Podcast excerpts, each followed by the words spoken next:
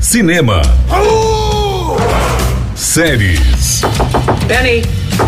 Penny! Cultura. Corta! Um podcast do jeitinho que você gosta e precisava. Apresentado por Dudu Guimarães e Marcílio Espósito. Dois maravilhosos. É mesmo, é? Eu disse corta! Começando mais um Corta, seu podcast sobre cinema, série, televisão e tudo que há de mais maravilhoso nesse mundo de entretenimento que a gente tanto gosta. Comigo, Marcílio Espósito e Dudu Guimarães. Tudo bem, Dudu? Cara, tudo bem. Já perdi a conta aqui da quarentena. Eu devo estar no dia 85, 86. E hoje morrendo de frio. Como bem disse é, na previsão do tempo, São Paulo congelou. Você tá contando mesmo os dias, sério? Cara, eu não tô contando, mas eu tô quase fazendo igual aqueles prisioneiros que fica riscando na parede. fazendo os né? É, quando Mas bater cê- 100 eu vou saber. Você já, você já virou TikToker, Dudu, nessa quarentena? eu, eu acho que, eu acho que é, uma, é, uma, é um estado de espírito que todo mundo tá passando, né? Eu criei a conta, fiz um vídeo, mas eu não consigo fazer o segundo. Tem algo me tirando de lá. Que beleza, que beleza. Mas, Dudu, vamos falar de coisa séria. Pra quem vem nos escutar nesse ilustríssimo podcast, temos um convidado hoje. Temos um convidado que está botando a boca na botija. A botija tá animado. Tá Cara, sorrindo. ninguém fala. Eu acho que ninguém fala botar a boca na botija há pelo menos uns 15 anos. Será que é uma botija, na verdade? Eu não sei também.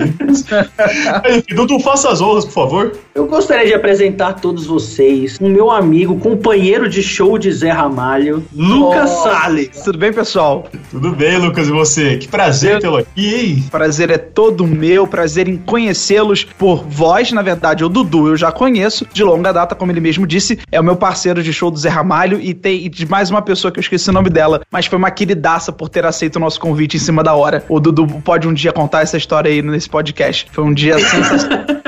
No dia que você for falar sobre musicais, sei lá, fi- biografia, cinebiografia, e tiver uma cinebiografia do Zé Ramalho, por favor, Dudu, conte essa história, que é um dia muito louco. Bom, muito prazer, eu me chamo Lucas Salles, eu sou repórter, trabalhei no programa CQC. Falta menos de um ano para as Olimpíadas no Rio de Janeiro. E o que, que o pessoal resolveu fazer? Trazer segurança para o Estado?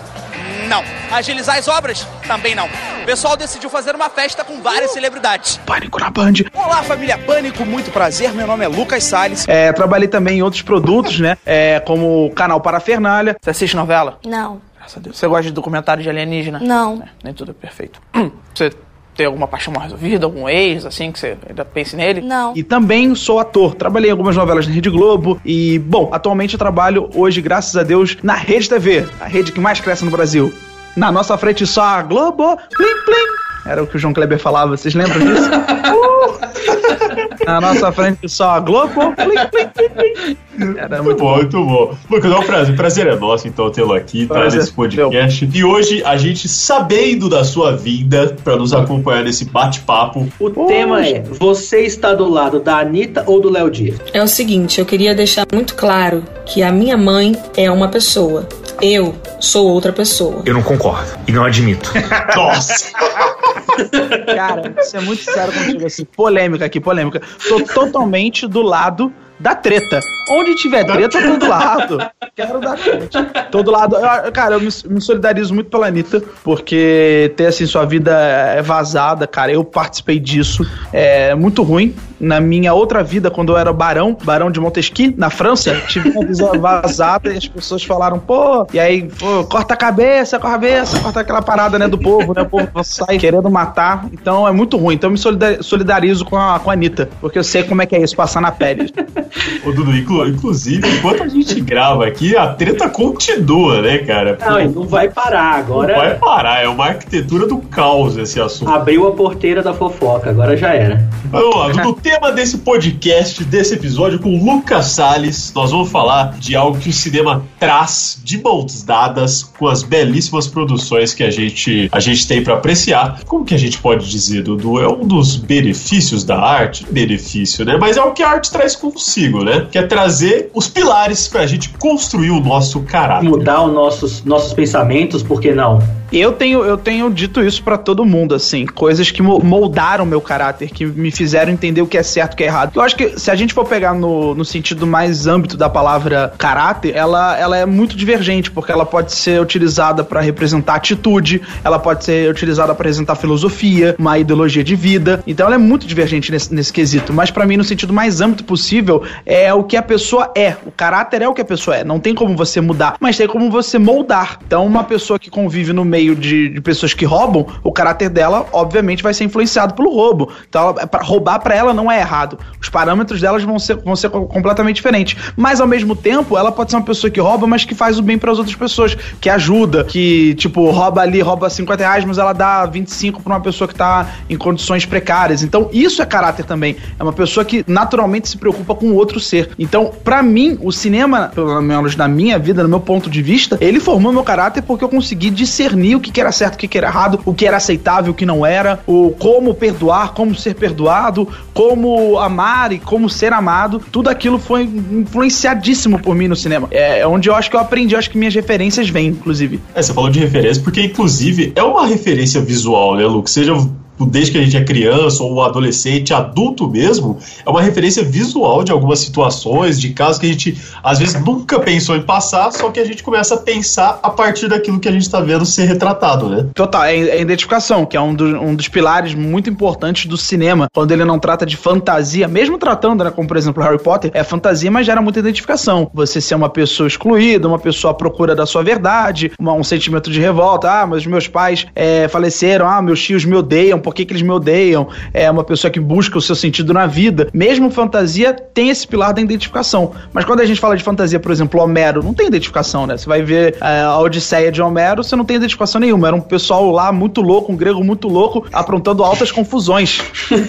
é, confusões de Homero. Mas não tem identificação. Mas tem a parada de, de te. Eu vou usar esse, essa palavra que eu odeio, mas é muito importante nesse momento. Tem essa questão de te iludir, de te mostrar toda uma trajetória, tudo que aquilo que ele fez, que é o que o Vogler fala, né, na jornada do herói. Para mim, na jornada do herói, não, na herói, não existe muita identificação. Na verdade, é mais um. É quando você coloca o público como terceiro, é, o espectador na, no, no terceiro lugar de fala. Que é tipo assim, veja isso aqui. É tipo, engole isso aqui. É diferente nos filmes que, por exemplo, eu trouxe, que me geram identificação. Que mesmo não sendo do meu mundo natural, mesmo não sendo das minhas perspectivas, mesmo não trazendo coisas sobre a minha cultura, eu me sinto identificado. Por isso que eu acho que é mais importante ainda quando tem essa identificação. Quando você fala, caramba, eu me sinto representado nesse filme. Acho que isso é muito importante mesmo pra moldar o teu caráter. Muito bom, é isso aí. Du. Já começa a dar flash, flash, flash, flash no meio do podcast. Du, você também tem um filme que, que, que ajudou aí a moldar seu caráter, um filme que te marcou bastante, que cabe tudo isso que o Lucas falou? Cara, eu, na hora que a gente foi pensar esse tema, eu fiquei tentando é, escolher, esco não escolher filmes, mas Xuxa lembrar de filmes por etapas da minha vida, né? Então, um, aí eu pensei de cara, assim, um primeiro filme que quando eu era mais novo, é, ele moldou meu caráter, assim, e eu era apaixonado por ele. Eu via aqueles personagens nos filmes e eu pensava, meu Deus, eu quero ser essas crianças. Eram os Batutinhas. Que irado. Eu assisti o filme e eu falava, meu Deus, essas crianças são muito legais. Eu quero ser essas crianças. Eu queria muito ter um, uma turma de amigos que tivesse uma casinha para encontrar, sabe? Pra marcar brincadeiras e ter uma senha para entrar no clubinho. Eu falava, cara, eu não tenho isso na minha cultura, eu não tenho isso no meu dia a dia. E eu ficava vendo, eu falava, meu Deus, como que eu posso ser igual a essas crianças? Elas são meio malucas, são ingênuas pra cacete, mas ao mesmo tempo elas têm uma maldade de criança, sabe? É muito, é muito maluco os batutinhos. Porque ela, você, tá, você tá falando dos batutinhas na versão dos anos 90, né? Que eles pegam a máquina de lavar e constroem o kart, né? Os batutinhas bom, inclusive. É, os batutinhas é. bom, né? Nossa, Dudu, mas você falou um negócio aí que machuca, né? Ô, passar essa pandemia, a gente pode marcar de fazer essa coisa. se reunir, cara. Que isso, né? Não seja por isso. muito bom, muito bom. Mas então, Lucas Salles, você disse que separou pra gente aí esses filmes que ajud ajudaram a moldar o seu caráter, ajudam até hoje, imagino que tá na sua memória. Conta pra gente. Eu vou dar os meus filmes em ordem cronológica, na forma como eles foram filmados e lançados. E olha ah. que incrível, porque eu fiz essa listinha na ordem cronológica e me assustei completamente, porque, sei lá, não sei porquê, mas eu me assustei na ordem cronológica astrológica. Bom, posso começar então dar o primeiro filme que moldou meu caráter? Manda bala. Bom, eu vi esse filme já criança, mas eu lembro de ter entendido ele perfeitamente. Não, não sei como, mas eu consegui compreender todos os, todos os levantamentos que o filme traz. E o primeiro é o Esqueceram de Mim, do filme. O ano foi 1990 e esse filme traz muita coisa gostosa pra mim, porque anos depois, anos depois mesmo, eu vim descobrir quem é o autor desse filme, que eu amo, que é um, ele é um gênio do cinema. Eu gostaria de sempre levar o nome dele pra onde é que é que eu voar. Cara, ele é um gênio, ele escreveu Curtindo a Vida Doidado, Clube dos Cinco. Ele fez também aquele filme que eu acho sensacional, é Antes Só do que Mal Acompanhado, que em inglês é Airplanes, Trains and Cars, eu acho que é esse. E, sério, ele é sensacional. Eu só tô. Esqueci o nome dele, eu vou pegar agora. Calma aí, É eu esqueci. John Hughes. John Hughes, exatamente. John Hughes. O John Hughes é, é gênio, assim. Que louco, né? Eu tô aqui, não, vou levar ele pra tudo que é lugar. Qual é o nome dele? eu esqueci. Não, mas é que eu tenho problema. Sem sacanagem, eu tenho problema de memória. Às vezes eu, eu vou perguntar seu nome em algum, algum momento aqui, massacote. E aí, mentira, sacanagem. Brincadeira, cara, piada.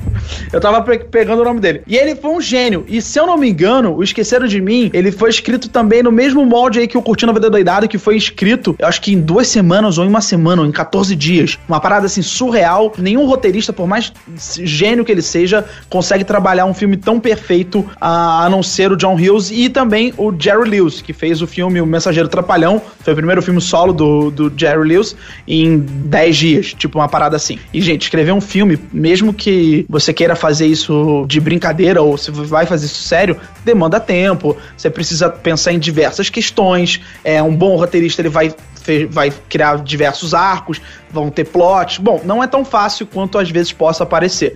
E o John Hughes fez esse filme e ele montou, ele, ele conheceu o, Macaulay Culkin num outro filme com o Joy Cand, que ele achou incrível o Macaulay Culkin, falou, pô, esse menino é incrível, o Joy Cand, o Joy Cand e o John Hughes, eles eram amigos. E olha que loucura, mas a última participação do Joy Cand foi no filme, é, no outro filme que também tá na minha lista, que já vai vir. O Joy Cand também é um cara que eu a- a- acho ele incrível. E aí o John Williams gostou muito do Macaulay Culkin falou, cara, eu vou fazer um filme pra esse menino. E fez. E aí o Esqueceram Mim, ele passou, ele transformou, ele mudou, ele saiu de uma mão de uma distribuidora, foi pra mão de outra, foi uma parada muito louca. E muito John Will, os John Williams que trouxe essa parada, tipo, não, fica tranquilo, eu vou dar um jeito, vou resolver. E manteve, e, mon- montaram. E o filme, pra mim, trata sobre o quanto você, mesmo sendo inocente, precisa, às vezes, ter momentos da sua vida que você fala, não, quer saber? Eu vou cuidar de mim mesmo. E isso, desde criança, eu entendi. Não sei como, mas eu entendi que o filme fala sobre isso, cara. Você é o filho da mamãe, mas uma hora você tem que crescer. E uma hora você tem que tomar atitude. Você tem que ser responsável pelas atitudes que você tem. E o como é bom ver gente do mal se fudendo. Porque isso acontece demais nesse filme. Eu tô aqui, seus bobalhões!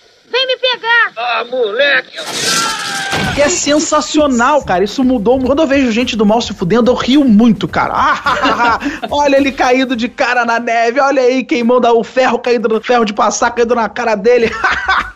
Ai, otário. Eu desde criança dava esses risos. E era muito engraçado porque esse tipo de humor a gente perdeu. Inclusive, o Oscar Filho trouxe um pouco desse humor no filme Carrossel, o filme, no primeiro filme que ele fez é, par com Paulo Go, Paulo Miklos. Paulo Gogos, sim, caralho. Com Paulo Miklos.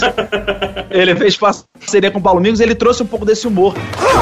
Ele escada incompetente! Mas vamos pelo muro, chefinho! Não! Vamos pelo muro! Então que o, o ladrão, o vilão, ele se dá mal, ele cai, cai. Aquela famosa cena do cara caindo e batendo, sabe, a bolsa escrotal, que todo mundo fala, ai, que dor. Essa- esse tipo de humor sumiu um pouco do cinema, mas te- esteve presente no filme do John Williams e era muito bom ver gente do mal se fudendo e ver que você uma hora precisa crescer e tomar as atitudes de uma pessoa responsável. Cara, eu Cara. descobri que eu tenho uma aflição muito grande com, com isso de pessoas do mal que não se ferram nas histórias. Quando eu vejo uma série ou um filme que a pessoa do mal tá, tá se dando bem, eu fico muito aflito. Eu fico Sim, o tempo total. todo, caramba, que horas que essa pessoa vai se ferrar, porque eu não tô aguentando ver ela se dando bem. E me, me dá raiva quando você descobre que ela só vai se dar mal no filme 2. Você fala, porra, caralho, vou ter que esperar lançar o filme 2 pra ver se a pessoa cair com um saco em cima de máquina de madeira. Droga. O Lucas falou um negócio muito bom, né? Que a, a gente pensa que esqueceram de mim aquele filme, ah, chacota criança endiabrada lá e tal, mas, pô, olha que mensagem legal, né? É um filme que é aparentemente bobo no sentido de assim, pô, é atrapalhada, né? Brincadeira e tal. Mas ele carrega ali com ele. Todo filme carrega isso. E, né, não esqueceram de mim, pelo jeito tocou o Lucas essa parte de, cara, Total. você tem que se virar, brother. Você tem que se virar. Não tem, não tem e, assim, choro. e é muito louco como isso é criado na narrativa, que os primeiros dias são irados. É como morar sozinho. O primeiro dia é irado pra caramba. Você fala, É o tá começo cara- da quarentena, né? É, exatamente. Uh, não vou trabalhar. E depois você fala, peraí, tô sozinho, cara.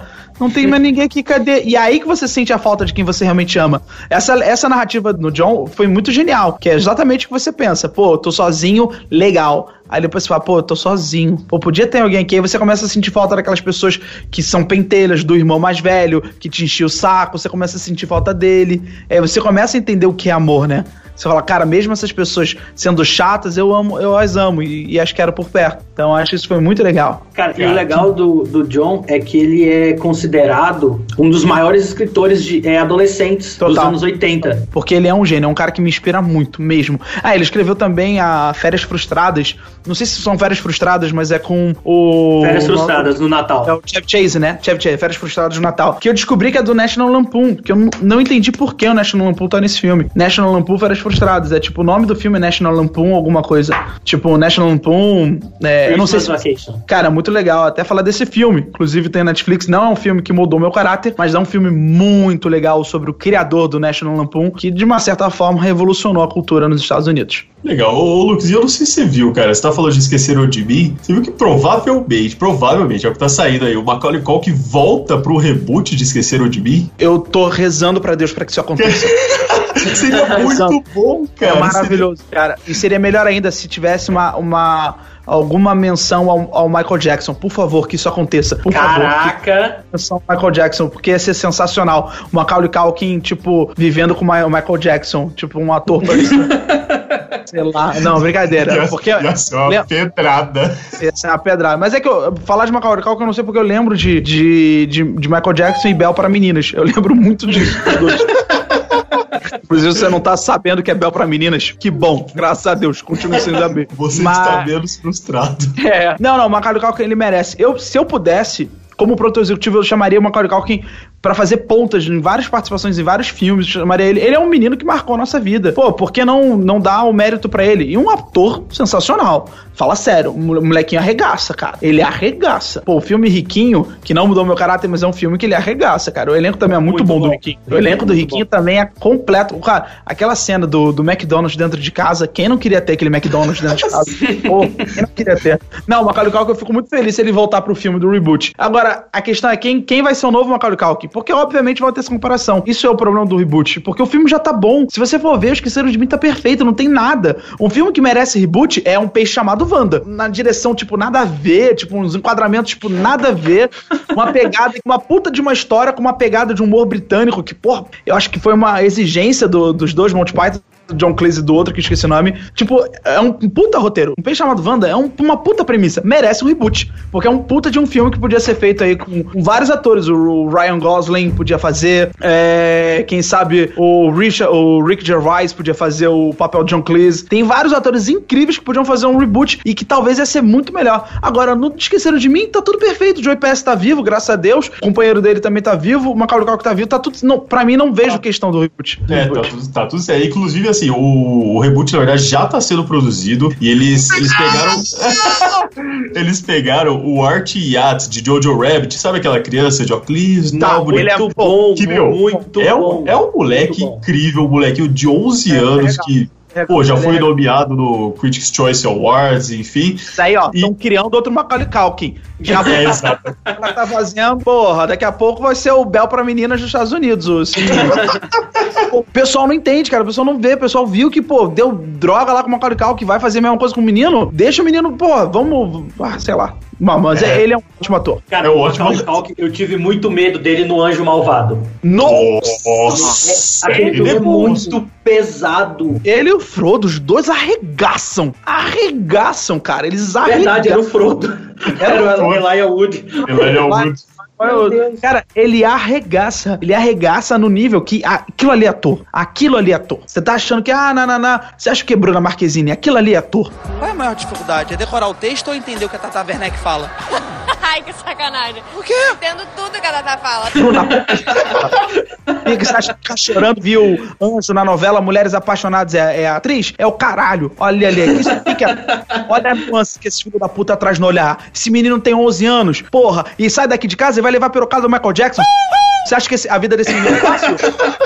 A vida desse menino é fácil? Menina desse menino, a vida desse menino é foda pra caralho. Isso que é um bom ator. Sai de casa ainda tem que aguentar a porra do Michael Jackson. Caralho, esse que é um ator infantil de verdade, tem muito que aprender. Pô, Bruna Marquezine, Rui Barbosa, Maísa, Larissa Manoela, isso aqui que é ator de verdade. Aprenda com esse menino. Vrate, toma, todo Lucas Salles tapa com a parte de trás da mão. Ô, Lucas, precisa se acalmar, então vamos passar pro próximo filme. Qual outro filme aí, Marco, que ajudou a construir seu caráter?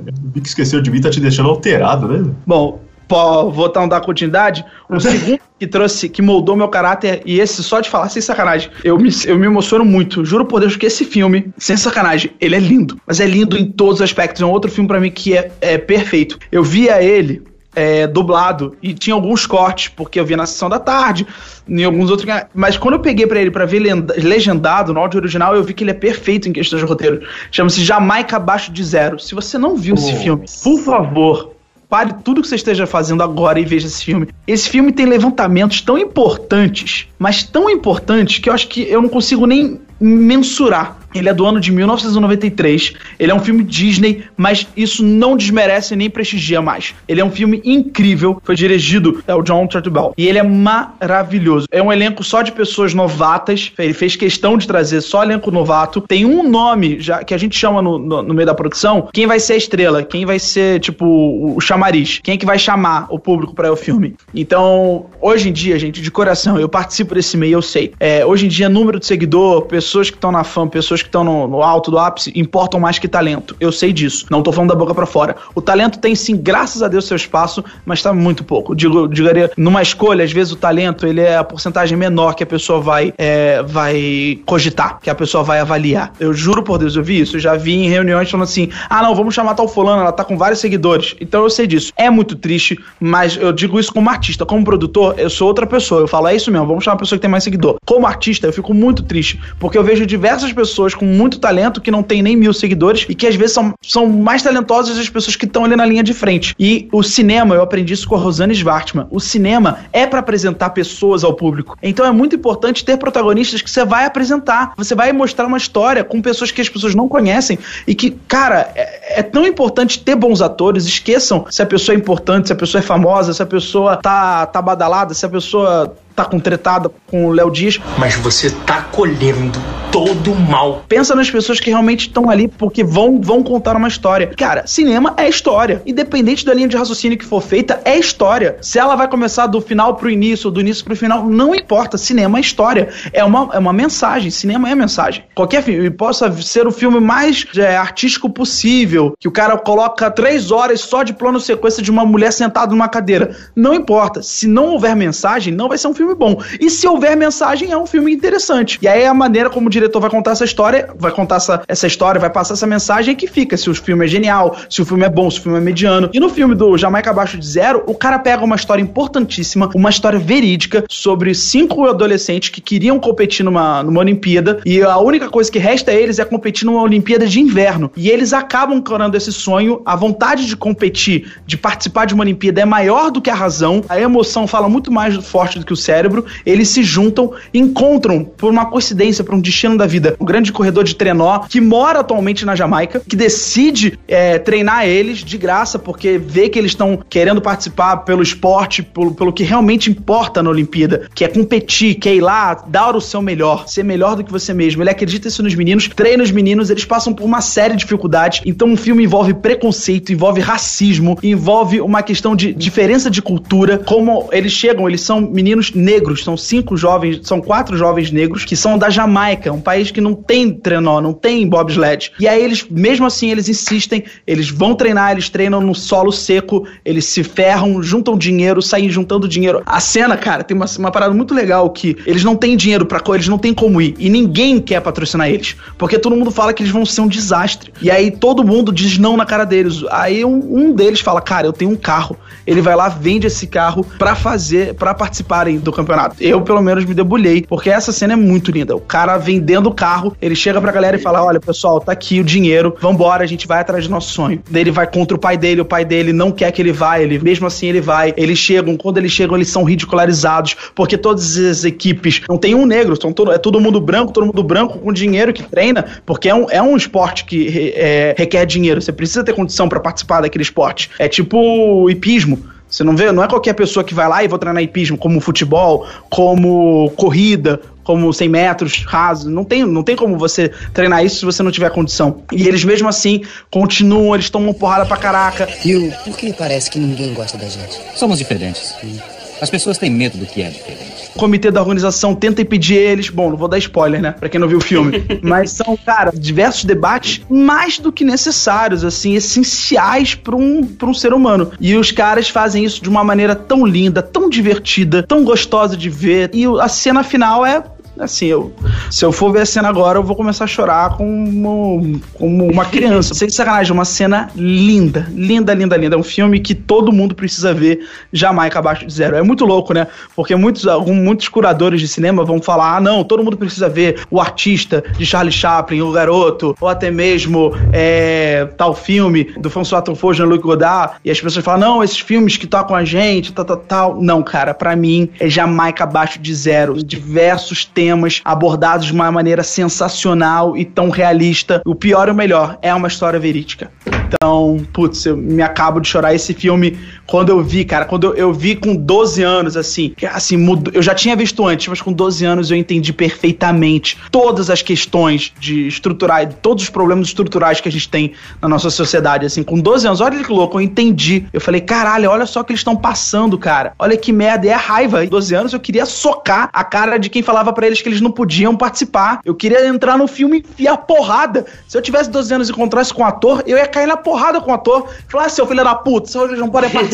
Toma, mas era filme. Eu ia falar, foda-se, vem pra mão, otário. Vem agora, agora tá com esse papinho de que é filme. Ixi, só de ouvir falar. Eu sou pra caralho. E fazendo adendo, é muito louco, porque na história do mundo, essa Olimpíada também foi muito importante pra um outro filme que eu choro que nem criança, que é o Voando Alto, que é o Ed the Eagle, que é com o Hugh Jackman e o outro ator que eu amo. Esse menino é um talento absurdo, que interpretou o Elton John, esqueci o nome dele no filme. O Carol Egerton. Nossa, esse cara arregaça. Ele arregaça no papel do Ed the Eagle. E é muito louco, porque é uma história de um cara que também sempre quis participar de uma Olimpíada. Ele consegue, ele escolhe um esporte à, à deriva, ele vai e se treina para ser o melhor naquele esporte. E é muito louco, porque essas duas histórias aconteceram na mesma Olimpíada. Então são duas histórias que emocionam a gente, que mudam a gente e que aconteceram na mesma Olimpíada. Porra, isso pra mim é, é muito louco. Tinha que fazer um filme sobre essa Olimpíada, tudo que aconteceu nessa Olimpíada. a, a Tônia também competiu nessa Olimpíada, que é um puta filme legal sobre esporte. Caraca, que massa. Se eu não me engano, eu acho que a Tônia também competiu nessa Olimpíada. Cara, e o, o Jamaica Abaixo de Zero faz muito tempo que eu não vejo esse filme, mas tem duas coisas que, quando você falou que, que ia citar ele, eu lembrei. Uma é, é a cena que eles estão na banheira ensaio, é, treinando. É. Tem uma cena muito clássica, os quatro numa banheirinha assim,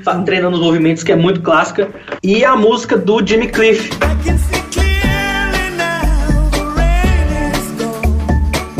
E eu sempre que eu ouço ela hoje em dia, eu fico tentando lembrar, caramba, de onde eu conheço essa música? E aí eu lembrei que é do filme. É muito linda. A trilha sonora é incrível. Ah, os atores. Foi o último filme do Joey Ken. E, cara, é, eu vim amá-lo tem uns 10 anos, assim, que eu- quando eu entendi a minha posição na profissão, de como me posicionar, de como, como atuar. E o Joey Ken é um incrível ator, incrível, maravilhoso. Infelizmente nos deixou cedo. Era um ator fora dos padrões, canadense, fora, totalmente fora dos padrões. É, começou fazendo humor, ele, fa- ele fazia um, um estilo Saturday Night Live, se não me engano, em Chicago ou no Canadá, não sei, é, que ele fazia, começou com tipo um Zorro Total lá dos Estados Unidos, do, do Canadá, e fez, começou a fazer sucesso, aí foi para os Estados Unidos, começou a tentar sorte, e aí o John Williams foi um que se apaixonou por ele, trouxe, trazia ele para os filmes, mas era um cara que fazia humor e drama de uma maneira icônica, icônica, assim, para mim. É, são os filmes que você chora e ri com ele. O Jamaica Abaixo de Zero eu choro, assim, choro, e foi o último filme dele. Ele, acho que ele até chegou a falecer antes da estreia do filme,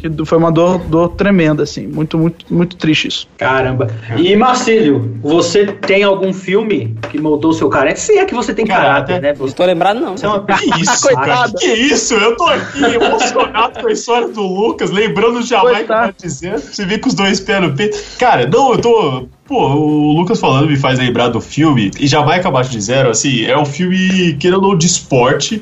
E os filmes de esporte, assim, eles notoriamente trazem muitos valores, né? Pô, você vê filme de esporte, cara, é aquele que você sai motivado, você sai de tipo, puta, sempre tem alguém com uma merda de uma dificuldade afundado no poço, o cara vai lá e supera, sabe? E você, tipo, a gente reclamando aí, pô, sei lá, cara, Coca não gelou ainda. É, tipo isso, Puto, tipo. É, sabe, tô puto que o iFood tá demorando. É que o Jamaica abaixo de zero, como o Lucas falou, ele é um emaranhado de todos esses valores. Ele, ele conta ali da origem do atletismo, ele conta esse negócio de trabalho em conjunto, de liderança, da questão de dificuldade, disciplina e de superação. E o meu filme, até que eu falaria aqui hoje, é um filme de esporte que também até, até acaba, acaba tendo essa semelhança com o Esqueceram de Mim. É um filme que é aparentemente bobo, mas, cara, é, me tocou muito na época, porque é um filme de 96, chama Space Jam, o jogo de Ah, sexo. maravilhoso, Cara, maravilhoso. Space Jam é lindo, cara. É, um. Obrigado! Obrigado!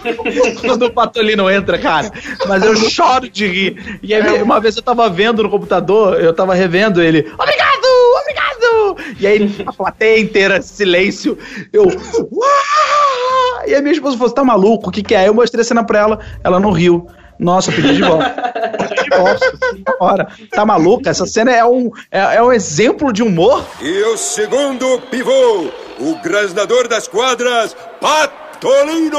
Obrigado! Obrigado! Muito engraçado. Todo mundo rindo do pato. perna longa entrando e todo mundo. Uhul! Aí entra o Patolino e ele, obrigado! Obrigado! E ninguém bate palma. Cagaram pro Patolino essa cena. Cara, e Space Jam é um filme que eu acho incrível, porque assim, pô, o Michael Jordan era um ídolo, né? Da época tava, tipo, estouradaço, óbvio, que era o momento dele. E, cara, é um atleta que não é um ator e foi convidado pra fazer esse filme que, inclusive, ele contracenava com nada, né? Tipo, era o perna É. longa. Dá pra falar que o cara era mau ator, né? Porque pô, o cara fez uma parada que só o Brad Pitt tinha feito antes dele, né? Naquele filme do, do mundo animado lá. Pô, o cara sim, foi tipo. sim, verdade, verdade. É, fizeram o cara que é um atleta falar sozinho. Ele, ele nem era esquizofrênico pra ajudar, né? Isso que é o pior. Uma pessoa esquizofrênica, ele já tá acostumado, mas nem isso ele era. Fuderam o tava, cara, botaram o cara numa situação difícil. Não, ele mandou muito bem. Mesmo Mandou. não sendo ator, arregaçou. É, e Space Jam é um filme desses de esporte, que assim, pô, ele retrata o esporte, brinca com essa questão dos Looney Tunes e tal, mas ele vai o filme inteiro dando jogadinhas de valores e princípios. e, tipo, pô, ao mesmo tempo que ele conta a história do Michael Jackson, que não tinha nada, falava ali, nossa, eu quero entrar na Carolina do Norte, na faculdade pra jogar. E o pai, em momento algum, foi contra. Ele falou, cara, então vai. Carolina do Norte é ótimo, espero que você consiga. E ele vai e entra e se torna o cara. E a hora que ele tá aposentando e não precisa de mais nada, ele vai e ajuda um bando de desenho animado a se virar contra os alienígenas. Sabe, é, é muito bobo e cheio de significado. Inclusive, ficou, pô, é muito Tá, lindo, e a, e a trilha sonora é, pô, é pesada. A trilha sonora é incrível, cara. Muito rio. Ah, deixa, deixa eu continuar. Ó. É, muito bom, tá. Verdade, tem os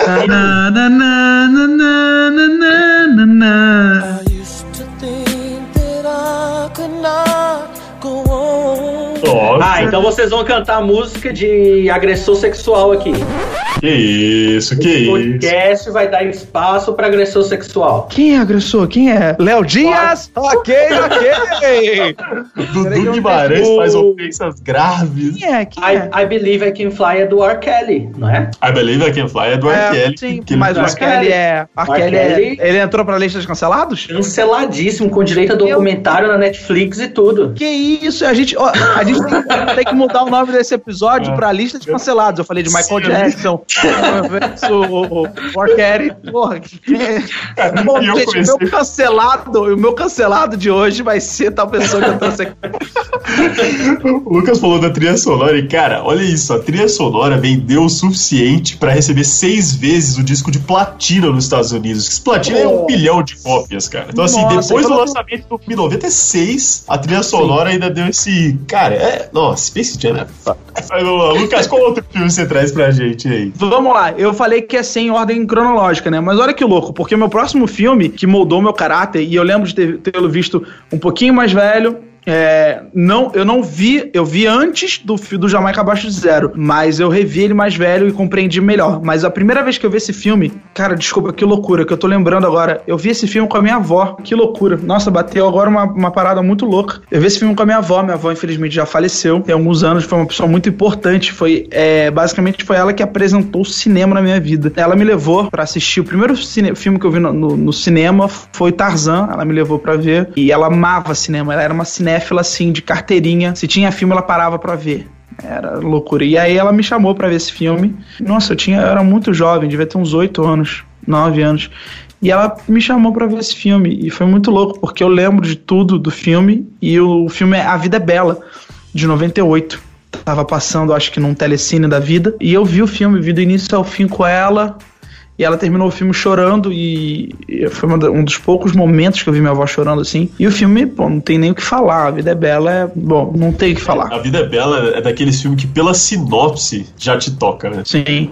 Josué, sou eu, filho, papai. Anda. Eu tenho uma coisa pra dizer importante. Vem cá, vem cá, vem cá, corre. O danadinho andou fugindo desde de manhã. Tem uma criança aqui mesmo? Uma? Devem ter umas duas mil, meu filho. É, estão escondidos por todas as partes. As danadinhas querem o tanque também. Para, para.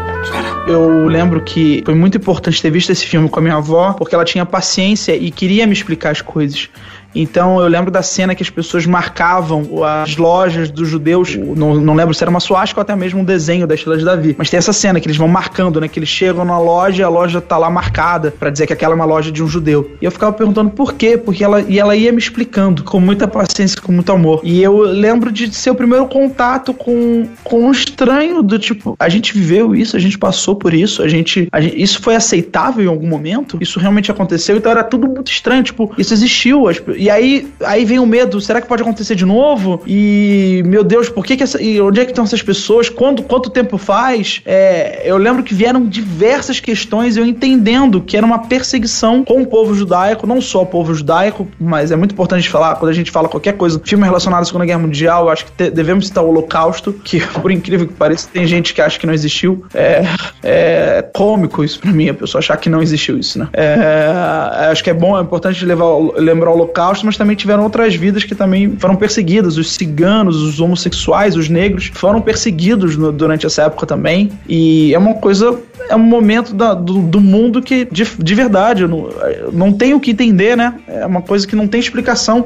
Quando o ódio tomou mais força, foi mais forte que o amor. É, isso nunca deveria ter acontecido. Isso não, eu não consigo entender como o ódio, como o desejo de ver alguém morrer pelo simples fato dele ser diferente, de ter uma cultura diferente, de ser de uma outra raça, de ser de uma outra crença, de ser de uma outra, é, uma outra classe social, a vontade de vê-la morrer e como ela pode te satisfazer, como ela pode te levar para um lado bom da vida, né? Como ela pode te, te agregar e como, como isso pode agregar uma pessoa. Não tem, não sei como. É, se você for des- desmembrar esse, essa, essa, esse momento, é, desmembre o momento, você vai ver que não faz sentido nenhum uma pessoa, um grupo de pessoas que se consideram a raça, a, a raça Superior. ariana, superior, uma raça superior, se sentirem felizes com o fato de que há outras pessoas morrendo na mão delas e por elas. Não por elas, porque não, não foram, não, não é tipo uma coisa de honra, mas uma questão de morrendo por culpa delas. Assim, como uma pessoa se sente bem em relação a isso, sabendo que existe uma pessoa morrendo, sofrendo por culpa dela e que ela poderia muito bem ter parado isso, ter cessado,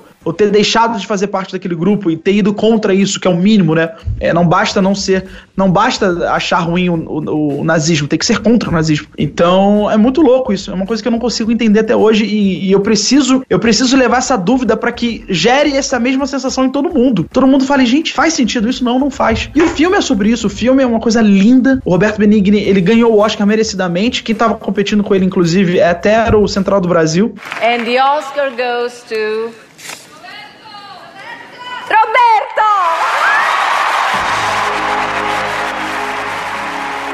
E ele sai, né? Ele sai passando pela famosa cena que o Benigni vai passando pela, pelas cadeiras do Oscar. Que ele, eu acho que foi tudo uma aposta. O Benigni virou pra esposa ou pra alguém e falou: aí, se quer apostar que se eu ganhar o Oscar, eu saio correndo aqui pelas cadeiras a, pra pegar o prêmio? Aí ele falou, nem fudendo que tu faz isso. Ele falou: tá aposta? Então vamos apostar. Ele falou: não vou levar essa porra, não vou levar. Walter Salles mandou bem pra caralho com o menininho lá. Porra, esse filme é do, é do Walter. Aí o Benigni ganhou, falou: não, e caralho, vou ter que cumprir essa porra. E saiu andando na cadeira, saiu andando de cadeira em cadeira pra pegar o prêmio.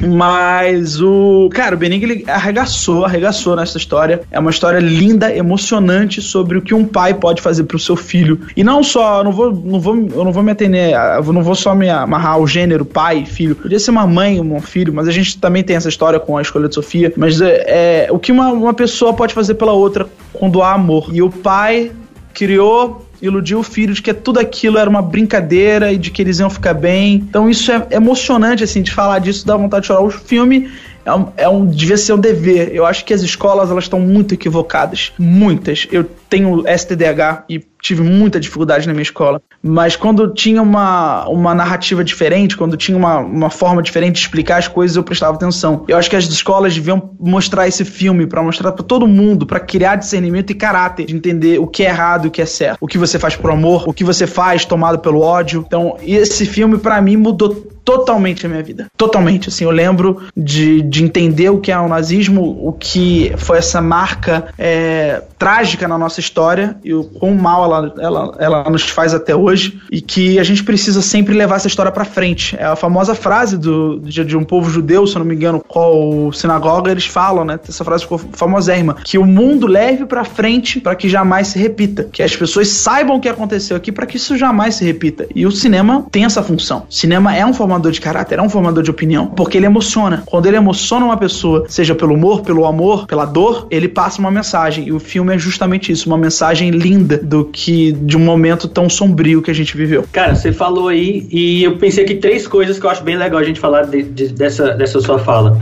Um é que a gente vê hoje isso aparecendo numa facilidade no Brasil e a gente tá achando tudo muito normal. Sim. Essas mesmas pessoas do filme da, da Vida é Bela estão surgindo hoje no Brasil com o mesmo grito, com o mesmo poder de, de ódio e a gente tá achando tudo ok, fingindo que não é nada. É, outra coisa que foi que a gente já falou desse filme aqui antes, que é do Até Onde Vai o Amor do Pai ou da Mãe, que Jojo Rabbit tem um pouco disso, né? Tem, Até total. onde tem o amor da mãe para proteger a, a, a, as, as, duas crianças, né? Que ela proteger duas, na verdade. Não, a cena Durante... do sapato no Jojo Rabbit é. Nossa, é. Não dá, não dá, não dá. Não dá, não dá. A cena do sapato não dá. Não dá. E que como, como foi feita essa cena foi lindo. Foi lindo. Muito pesada, muito pesada. E por fim, essa força que, que, que a Itália teve fora da Itália, né, com a Vida é Bela. Sim. Eles trouxeram a história do nazismo para a América inteira se debulhar nela e o Brasil meio que não fez isso com a história dele. A gente, por exemplo, o Brasil é um país que não soube é, aceitar a sua ditadura, não sabe lidar com o seu período de ditadura. Por isso que a gente tem esses viúvos aí que pedem a intervenção militar o tempo todo. A Itália não, a Itália fez filme contando história, tem filme, Sim, eles lidam, é eles total. falam, eles ensinam o que é errado, o que é certo. Total. E, e foi, e foi um país, e foi um país que aderiu à ditadura nazista, né? Foi um país que teve um ditador que, é, que teve força até do seu próprio povo. A Segunda Guerra acabou em 45. É muito fresco. É, achar que o, o, nazismo acabou com o fim da Segunda Guerra Mundial é uma burrice sem tamanho. Burrice sem tamanho. Achar que o nazismo ah, acabou a guerra, então acabou o nazismo. Não. É, existem os resquícios, existem os filhotes desse nazismo que ficaram quietos, mudos, que se, se seguram até hoje porque acreditam que a sociedade está errada em julgá-los. E não o contrário. Não são eles que estão errados. Não, não. Sociedade que está errada em julgar meu pensamento. E que vai ser muito melhor quando eu eximar todos aqueles que eu acho errado. E quando só sobrar eu. Quando só sobrar eu, o mundo sim vai estar tá certo.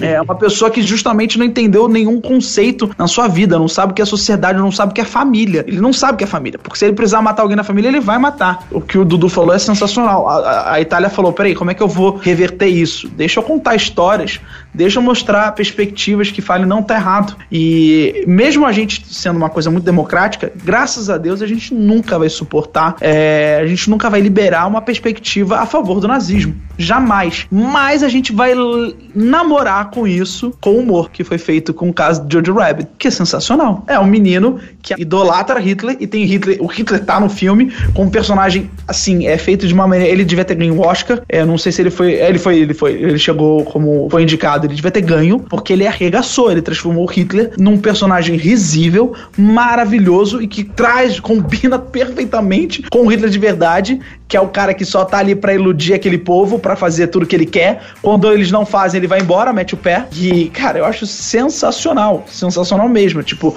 no Jojo Rabbit, no. É, esqueci o nome do diretor. Taika Waititi. O Waititi, cara, ele arregaça. Ele arregaça. Ele fala: peraí, gente, deixa eu mostrar aqui um Hitler que existe, mas que ainda não foi feito. Então, manda muito bem. É um filme maravilhoso para você ver. E é uma perspectiva, porque no, no início começa totalmente idolatrando o judaísmo. Ele até usa a música dos Beatles. E ele faz uma linda comparação, que é o fanatismo pelo Hitler e o fanatismo pelos Beatles. Eu, eu tenho, pelo menos foi isso que eu interpretei no filme, que ele usa a Wanna, I Wanna Hold Your Hand, que ó, se não me engano ele usa essa música nos créditos iniciais, que é uma música que não tem nada a ver com, com o tempo, tem nada a ver. Tem, é, o filme se passa em 1940, 1945. Ele usa uma música dos Beatles. Eles vieram surgir 20 anos depois. Mas ele brinca com esse fanatismo, que o Hitler tinha um fanatismo igual as mulheres tinham, os fãs tinham pelos Beatles. Que é muito louco. Tipo, é, tudo bem que um enaltece a cultura própria da, da, da, Inglaterra, o rock and roll, o outro enaltece a morte e tortura de pessoas contrárias a ele. Não é, não é certo ou tá errado. Mas ele usou essa. Ele tentou justificar o por que uma pessoa ser defensora do nazismo e mostrou, no final das contas, você mostra que o cara se rende. Essa redenção é muito importante na, na narrativa de qualquer filme, de um filme que mostre uma, uma visão meio diferente. Porque senão as pessoas vão aceitar para si, né? É aquela famosa, é, aquela, aquela famosa coisa, a pessoa vai deturpar aquele conceito e vai usar a seu favor. Uh, tem até uma história engraçada, verídica, de um pastor que ele se deitava com uma mulher de um discípulo da igreja e falava que não, eu tô fazendo isso porque tá escrito na Bíblia, que adultéria, é adulterá-la. Uma, não sei se foi essa, esse ah. termo. Aí foram perguntar para ele, falou: "Não, mas isso aqui você tá não tá lendo com acento, sem saber e cometi uma parada". Essa questão do cinema também é muito importante. A gente vai mostrar outras perspectivas, vamos. Mas como é que a gente vai fazer? Como é que a gente vai justificar para que ninguém deturpe isso e use a seu bem favor? Que bom que não teve ninguém falando Jojo Rabbit é um filme bom porque enaltece a cultura nazista. Essa sim, cultura é. boa. bom. Se esse cara for um nazista estiver vendo o Jojo Rabbit no cinema e ele saiu, vai, 20 minutos antes do filme acabar, tocou o celular dele, tocou o celular do nazista ele foi embora. Ele vai sair falando, pô, Jojo Rabbit é um filme maravilhoso, filme bom, filme de boa classe, cara enaltecendo aí o nazismo, tá certo, tá certo o Jojo Rabbit. Pô, vai, vai tatuar o Jojo Rabbit no, no, no braço. é até um desafio, né? Porque os diretores e tal tentam dar entendimentos, o mesmo entendimento de formas diferentes, né? Mas se a pessoa também não quiser, não, pô, não, não pegar e compreender aquilo que está sendo passado, cai na mesma coisa que o Dudu falou, né, Dudu? É meio que uma cegueira, né, em cima desse tipo de, uhum. de atitude, de crença, enfim. Pô, é isso, filmes então que moldam o nosso caráter, né, cara? É, é meio que uma das coisas belas que o cinema traz, né, cara? E, a gente, e o que eu achei legal de hoje foi justamente algo que o Lucas falou que tá na minha cabeça desde o momento que ele soltou isso. Que assim, às vezes a gente vai falar com um cara que é um puto crítico, ou entendido, ou alguém que tem, sei lá, uma, uma prepotência um pouco arrogante em cima desse universo do cinema e tal. O cara fala: Não, você quer assistir um filme bom, você tem que ver Cidadão Kane. Só que, cara, olha como nós trouxemos filmes que nem sempre, quando a gente fala em moldar caráter e tal, eles são comentados, só que olha o significado de cada um, né? Então a gente trouxe um lado totalmente não tão convencional de filmes que, cara, eles estão aí, a gente pode ver, e inclusive, igual o Lucas falou, se a gente assiste, sei lá, Jamaica abaixo de zero hoje, cara, vai bater ainda. Vai, vai, infelizmente vai. Espero que um dia a gente veja e fale, nossa, como a gente era tão ultrapassado, né? E não, e não gera identificação. Dudu, então, quem quer ouvir o Corta, o que deve fazer? Cara, nosso podcast está no anchor.fm barra corta e lá você consegue encontrar link para todas as plataformas, Spotify, Apple e todas as outras que eu não costumo clicar porque eu não tenho. Mas lá você encontra todos os nossos podcasts, os episódios, já foram 11, Marcílio. Chegamos ao 11 primeiro, cara. Décimo primeiro com Lucas Salles aí. Com Lucas Salles, nosso aniversário de 11 podcasts. Muito obrigado, gente. Não foi a nossa primeira vez, mas foi muito gostoso gostoso com você, Lucas. Obrigado, queridos. Inclusive, vocês têm que fazer um episódio que é a minha primeira vez, que é o primeiro filme que a pessoa viu ao cinema, o primeira, primeiro filme que a pessoa viu sozinho, o primeiro filme que a pessoa viu com um crush lá, que foi tipo marcar de ir ao cinema. Esse, esse, esse tema é bem legal é, também. É ótimo, é um baita tema, um baita tema. Vamos, vamos e vamos colocar em memória pra Lucas Salles desse episódio. Lucas, E, obrigado o que então. você cara. quer falar para as pessoas? Onde elas podem te encontrar? Bom, em primeiro lugar, quero agradecer ao Dudu, ao Marcílio e também ao Victor. Muito obrigado por tudo. Vitor, ele não falou nada até agora porque é um espírito. Ele tá aqui do meu lado, mas eu tô muito agradecido ao Vitor. Brincadeira. O Vitor é o editor aqui do podcast e eu queria muito agradecê-lo. E eu quero pedir desculpas porque eu sou muito prolixo, eu gosto de falar. E por último, mas não menos importante, eu queria fazer um convite para ouvir o meu podcast, o Sobre Tudo, que é um podcast onde nós falamos sobre tudo e sobre todos. E todos os episódios são atemporais, tá? Você pode ouvir a qualquer hora que ele vai estar fresquinho, fresquinho. Por exemplo, tem episódio que a gente fala sobre o Michael Jackson, que a gente falou hoje aqui. Tem episódio que a gente fala sobre dates que deram errado. Até mesmo episódio sobre a mãe. Sim, sobre as nossas progenitoras. O nome é Sobretudo e você encontra em todas as plataformas, seja no Deezer, Spotify, Anchor, não importa. Escolhe sua plataforma preferida e vem ouvir a gente. Eu prometo que você vai se divertir muito. Rapidinho, episódios de 30 minutinhos no máximo. E de verdade, de coração, vejam filmes. Eles são muito importantes. Qualquer filme. Seja um filme bobo, seja um filme ah, super cult, seja filme nacional, seja filme do exterior, enlatado, não importa. Filme é filme e teve muita dedicação por trás daquilo, de verdade. Quando você vê um filme, você está prestigiando o trabalho de várias pessoas e, é claro, mudando a sua própria vida. Ou seja, trazendo prestígio para você mesmo. Uh, Lucas Salles, cara. É isso aí. Obrigado, Lucas. Já já convite pra retornar quando quiser. Tenho certeza que a gente pode aproveitar muito mais tema com você aqui participando com a gente. Fique à vontade para encher o saco do Dudu somente quando quiser retornar ao. Pode deixar. Eu tenho, eu, eu tenho que fazer só uma observação. Por favor, Dudu, traga o Fábio Porchat para falar sobre os filmes dele. Vai ser muito legal. Chamarei. Dudu, vamos embora então? Vamos. Até semana que vem. Até semana que vem, muito proveitoso. Então, esse episódio do Corta com Lucas Salles, falando de filmes que moldaram, ajudaram a construir o nosso caráter. Considerações finais, Dudu? Fiquem em casa, não se automediquem e é isso. Cara, eu quero ver quando acabar a quarentena, o que, que você vai falar? Porque todo episódio você fala isso. Você vai ter que mudar essa sua frase aí no final, porque eu não, eu não aguento mais já. Cara, eu fico indignado. A OMS tá falando isso e não estão ouvindo, não vai ser eu, sabe?